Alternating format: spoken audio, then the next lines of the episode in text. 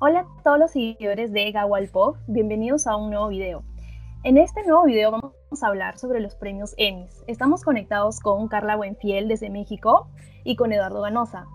Bueno, los Emmys empezaron a entregarse en 1949, pero únicamente para honrar los espectáculos producidos y transmitidos localmente en el área de Los Ángeles.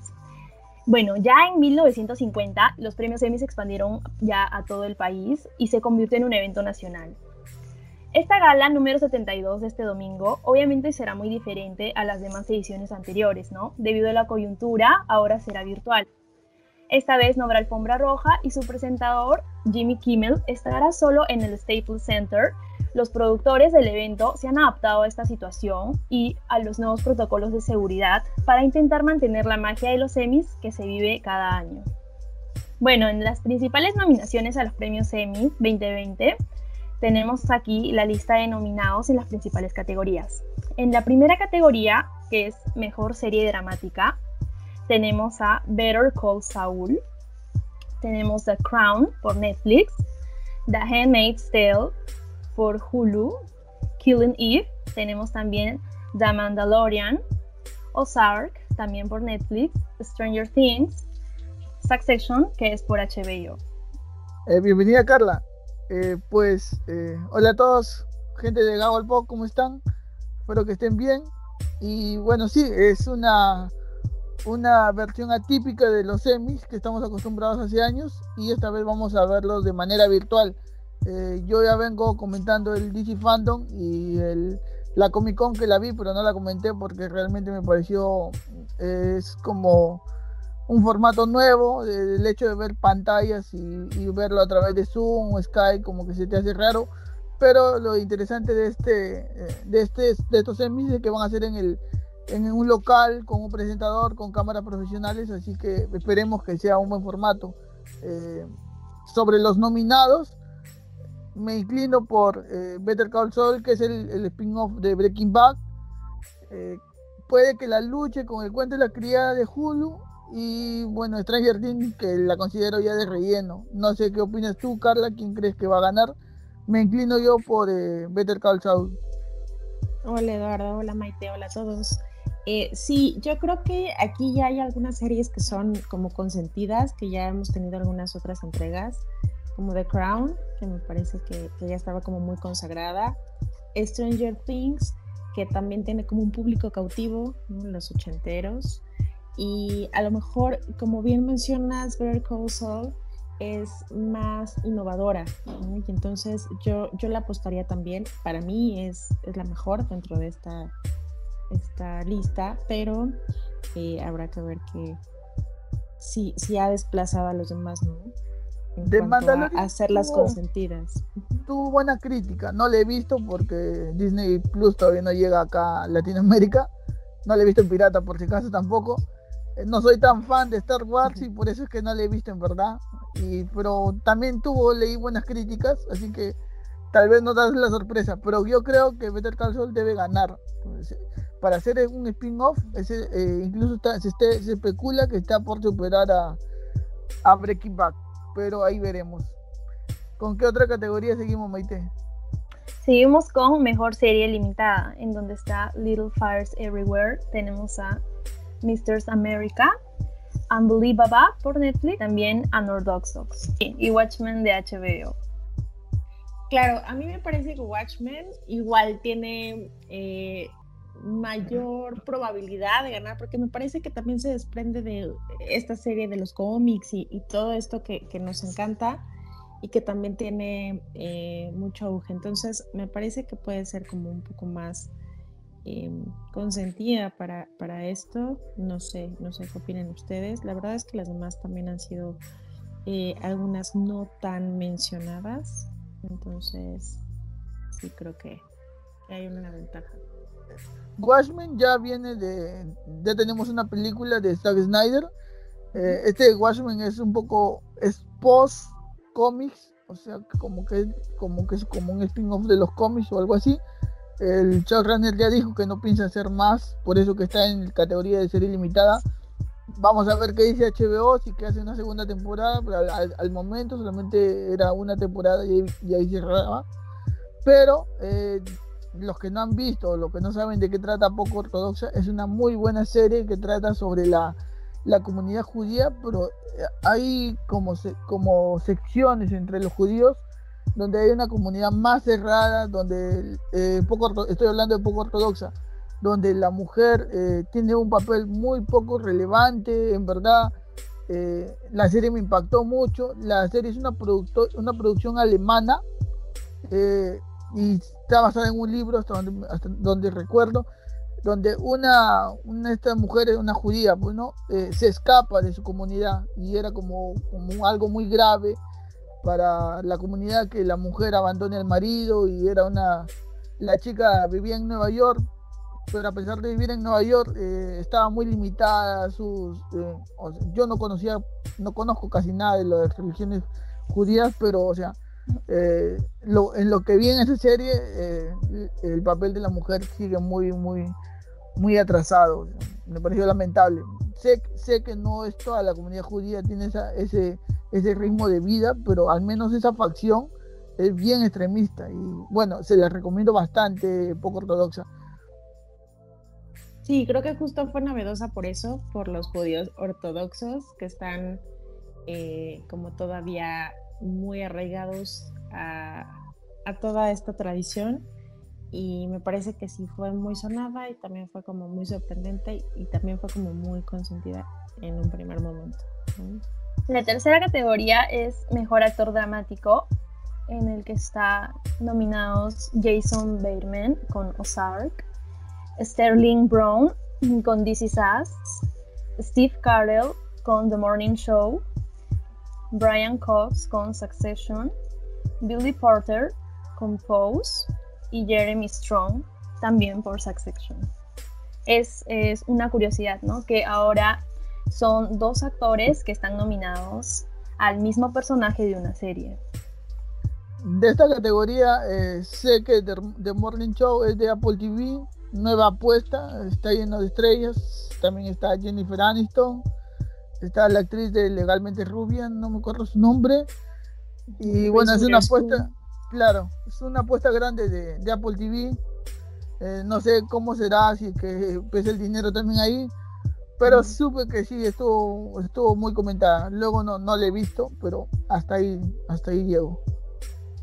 Sí, es que también me parece que es eh, lo que en algún momento se mencionó, cuando pones una apuesta segura con actores y actrices consentidos del público como Steve Carell, Jennifer Aniston. Entonces, y, justo lo subes a una plataforma, como bien mencionas, que también es un poco más exclusiva. Entonces ahí como que, como que juega, juega en dos sentidos, ¿no? De que hay, hay menos acceso a la misma, porque es un poco más, más privada la plataforma. Claro, y la otra también es que por el simple hecho de ser los actores, eh, también ya tienen como un voto de confianza. La siguiente categoría tenemos eh, la nominación a Mejor Actriz Dramática. Eh, tenemos a Jennifer Aniston con The Morning Show, Olivia Colman con The Crown, Jodie Comer con Killing Eve, Laura Linney con Ozark, Sandra Oh por Killing Eve y Zendaya con Euphoria, ¿no? Parece que la favorita en esta nominación es Zendaya. Eh, ella acaba de cumplir 24 años, hace poco fue su cumpleaños, y pues si gana será la actriz más joven en conseguir el Emmy a Mejor Protagonista de Drama. Bueno, Euphoria es una serie de drama adolescente, es un remake de una serie israelí del mismo nombre. Eh, Euphoria se estrenó en junio del año pasado y retrata la vida de los adolescentes, cómo ellos sobrellevan las drogas, el sexo, las redes sociales, ¿no? Aborda esos problemas juveniles comunes también, eh, también conflictos de identidad. Y bueno, Zendaya está en su mejor momento, en mi opinión. Y Euphoria es una serie prometedora que ya se viene la segunda temporada, de repente el año que viene. Y pues es la esperada en ganar esta nominación, ¿no? Sí, eh, yo creo que es justo este, este juego que traen muchas de las series que están apostando también por un público particular. Y me parece que, como bien lo mencionas, eh, hay muchos factores que están a favor de esta protagonista, que uno es que es joven, que también eh, la serie es con una propuesta distinta y más innovadora. Entonces, sí, totalmente coincido, pese a que volvemos al mismo punto, ¿no? Está compitiendo con algunos, eh, con otras actrices ya consagradas y con más trayectoria y que ya vienen también de, de una carrera o de de tener más participación en Hollywood, aunque también es importante destacar Jennifer Aniston en el drama, ¿no? Cuando siempre ha sido eh, el icono de comedia, ¿no? O sea, Jennifer Aniston es muy popular, pero siempre la vemos en comedia, ¿no? Y aquí creo que también es un desafío y, es algo importante para destacar.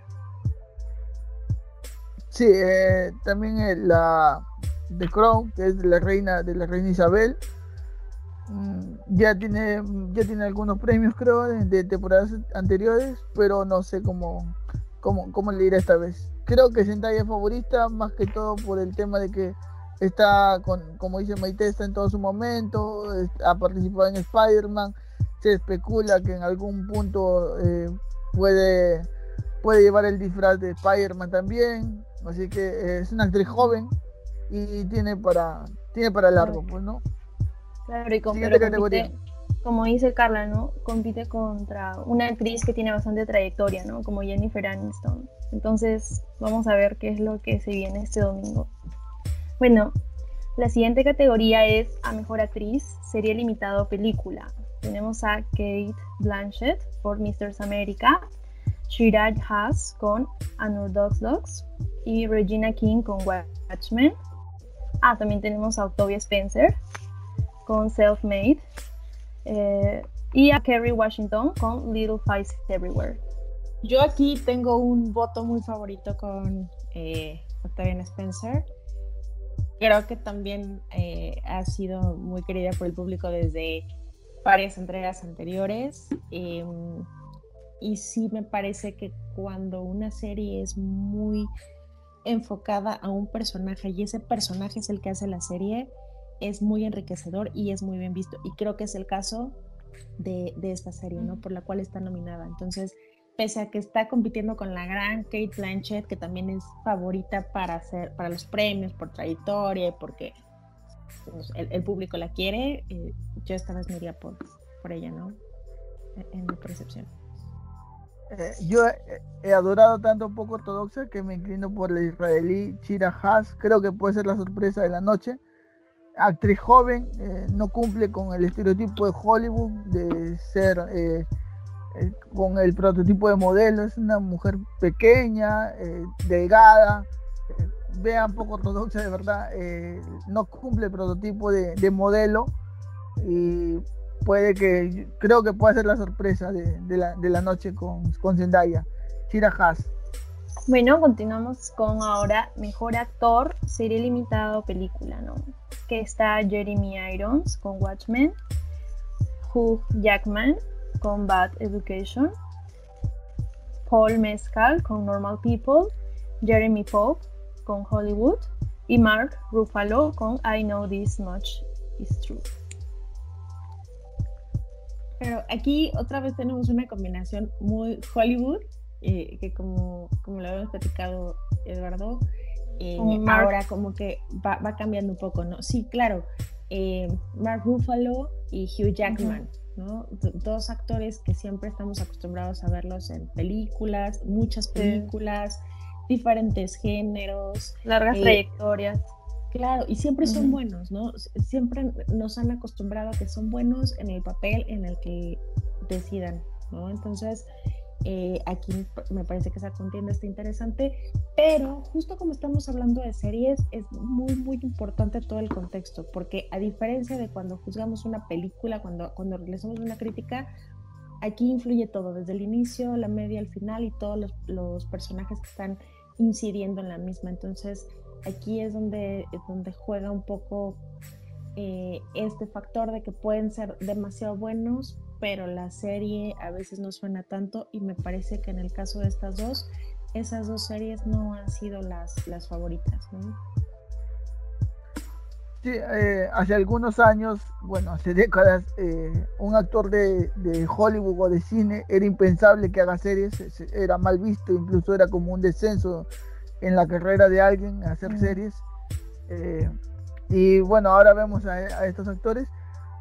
Pero creo que, por ejemplo, Jeremy Pock, que, de Hollywood, que es una serie que le he comentado ahí en algún podcast, puede ser sorpresa. Aunque obviamente Hugh Jackman, eh, Mark Ruffalo, Jeremy Irons tienen más currículum, pero ahí podemos ver por qué, porque, porque muy aparte del papel puede pesar el, hecho de la serie. La calidad de la serie. Hollywood es una serie que, está ambientada en la época de oro más o menos de, de, Hollywood, cuando eran los inicios, estamos hablando de los 40 más o menos. Eh, en verdad es una serie muy, muy que ilusiona mucho porque presenta, habla de temas raciales, de inclusión social, pero lo, está ambientada en esa época donde era aún más improbable que, que, una persona de color gane algún premio o, la homosexualidad era muy mal vista y temas así, de eso trata Hollywood. Eh, y por ahí puede que también dé la sorpresa, pero eh, veremos pues. Siguiente categoría. La siguiente categoría es a mejor actriz de reparto, serie dramática, ¿no? Tenemos a Helena Bonham Carter por The Crown, tenemos a Laura Dern por Big Little Lies, tenemos a Julia Garner por Ozark, tenemos a Tandy Newton por Westworld, Fiona Shaw por Killing Eve, Sarah Snook por Succession, Meryl Streep por Big Little Lies, y Samira Willey por The Handmaid's Tale. ¿Qué opinan?